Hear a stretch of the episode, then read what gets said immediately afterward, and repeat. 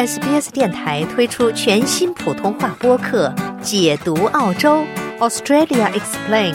在这里，你可以轻松欢快的了解有关澳洲的有趣知识。二零二三年澳大利亚网球公开赛正赛于一月十六号到二十九号在墨尔本公园举行。悉尼华人网球教练陆早早就订好了票。他说：“看现场的感觉最不同的是对球速的感受，简直就是看到一道绿光在你面前闪过。”另外，陆特别关注来自中国的队员。下面我们就来听陆详细分解现场观看澳网的攻略，请听采访。好，那么一年一度的澳网公开赛也是吸引了不少网球爱好者前去现场观战。悉尼的网球教练陆也是在今年终于是实现了自己的梦想，去到墨尔本去现场看这个澳网了。哈，陆你好。你好，跟我们说说去现场看比赛有什么特别兴奋的时刻吗？第一个在现场看呢，你会发现球速上是比在电视上看要快，实际上要快很多。在电视上有时候我们看那个球，哎，为什么这个球员跑不到呢？那么慢，实际上在在现实中是非常快的。像星期一早晨，实际上我是非常幸运看到吴亦炳和张俊成在那边早晨做对练的一个热身。啊，当时他们底线在对拉，球速是一点点加快，而且球速是越加越快。像这种情况上，在电视上你是感受不到的。尤其当看像比方说张之臻的那场比赛，他的对手是一个来自美国的年轻小将，叫 Ben。那场比赛最经典的一一幕是，当时张之臻拿到了赛点，但是本人一记两百四十五公里的发球，完全化解了那场危机。你知道，当一个两百四十五 K 的发球在你面前展示的时候，是一个非常恐怖的事情。在现场看和在电视看还是有很大的区别。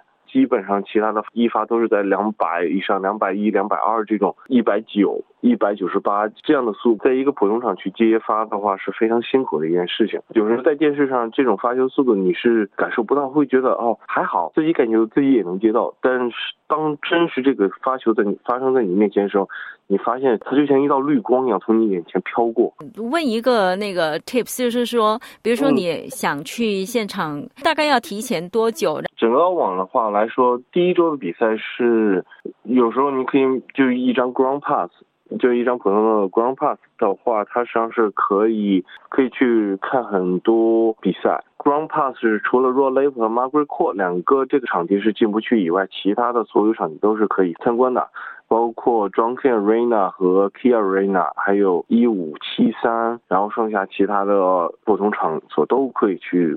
观战，其中有时候很多种子选手，他也会安排在这种普通场场地啊。如果赶上，比方说你喜欢的球员，你都实际上去可以去跟他们有一些互动啊。比方说像十号场、十一号场是一般球员的热身，然后还有包括在外场的从十八到二十也都是可以去观看球员训练。热身，因为他那边是九点四十五才正式开门，但很多球员实际上是八点或者八点以前就开始训练。但是呢，一些像比方说像纳达尔啊这些非常知名的球员，他们一般都会安排在十号和十一号做一些热身和训练。到时候如果喜欢的球迷都可以提前去站位、去合照、去要签名。啊，这都是可以做的，但是呢，有一点啊，因为他们的知名度，尤尤其是大种子选手的知名度呢，保安会非常严格，所以呢，就是希望大伙一个是注意自己的安全，因为人是非常多。我是参观了两次克雷斯纳达尔，一次德约的在场外的训练，说真的是人山人海，所以呢，一个是要自己注意一下，不要突然去抢位，去非要索要那个签名，因为保安有可能会直接把球员带走，或者。非常强硬的把你推开啊，所以一定要保注意好自身的安全。同时呢，因为是人山人海，也一定要注意自身的财物这方面。你如果你要的话，你也可以买 Royal Labor 的票，因为毕竟像纳达尔、德约他们一定会给安排在 Royal Labor Arena 打。所以如果你特别喜欢的话，你可以提前买一下这边的票。像第二周的话是基本上呢，外场都是作为双打，主场呢都是单打。如果你是第二周参加的话呢。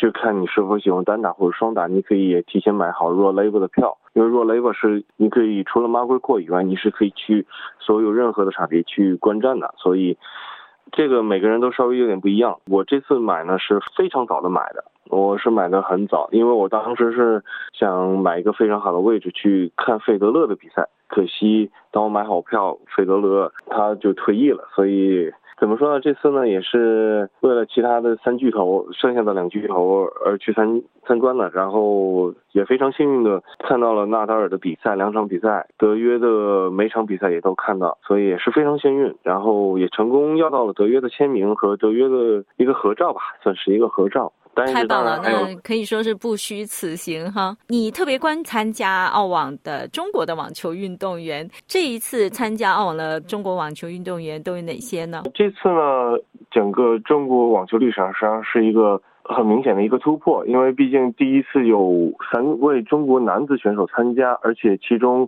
有。张之臻，他是凭自己的排名直接进入到正赛。另外有七位女子选手也参加了这次澳网，所以一共是十位选手参加了这次澳网。就，你刚才介绍了中国参加这个澳网的单打的球员，你对哪一场比赛的印象是比较深刻的？个人第一天看了有吴亦丙。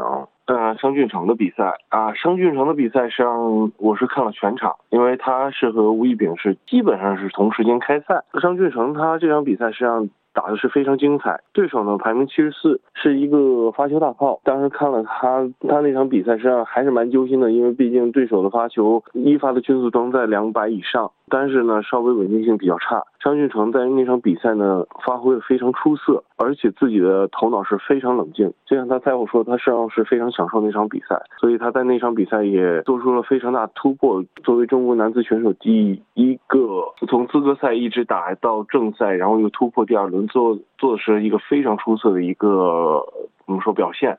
然后紧接着呢，去看了吴亦丙的比赛。